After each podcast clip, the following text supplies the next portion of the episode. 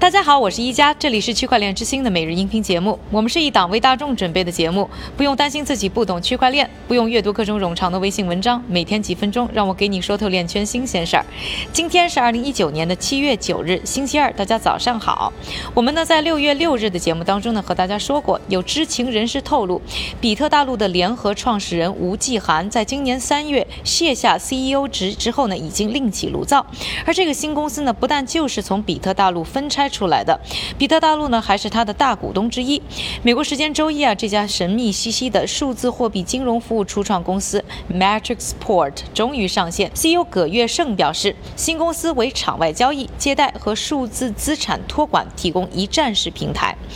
Matrixport 呢总部位于新加坡，拥有约一百名员工，其中数十位都是比特大陆裁员出来的。葛月胜还表示啊，新公司和比特大陆呢渊源很深，而且由由于呢业务经营范围有不同，两者呢是合作关系而不是竞争对手。随着今年数字货币价格的进一步高涨，行业内涌现出了不少为专业的数字货币投资者开发金融服务的公司。Matrixport 的目标呢就是要挑战美国的 BitGo 和 Genesis Global Trading 等数字货币金融企业。葛月胜表示，融资的具体细节呢将在晚些时候公布。不可以确定的是，除了比特大陆，吴继涵本人也是 Matrixport Matrixport 的股东。另外呢，还有一些风投呢在支持这个项目。而吴继涵本人虽然辞去了比特大陆 CEO 一职，但由于还持有部分比特大陆的股份，比特大陆一旦上市，他也会从中受益。此前呢，彭博通讯社呢就有报道说，虽然在香港的 IPO 失败，比特大陆已经转战美国，计划今年下半。年在美上市，期待的融资总额在约三亿到五亿美元之间。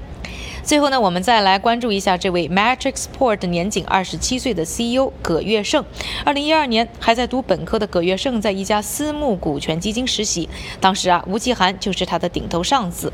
两人呢由此结缘。根据比特大陆此前提交的上市申请，葛月胜呢也是比特大陆的创始成员之一。他现在呢拥有公司百分之四的股份，这让他呢以三十四亿的身价登上了二零一八年胡润富豪榜的九零后首富。而在创立呢 Matrixport 之前呢，葛月胜呢负责比特大陆的投资部门，这一部门呢曾经投资包括呢 Circle 等一系列的优秀区块链初创企业。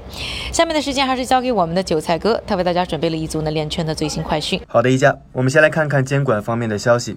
首先呢，美国证券交易委员会和金融业监管局在 SEC 的官网中发布了有关数字货币公司申请托管资格被延迟的解释说明。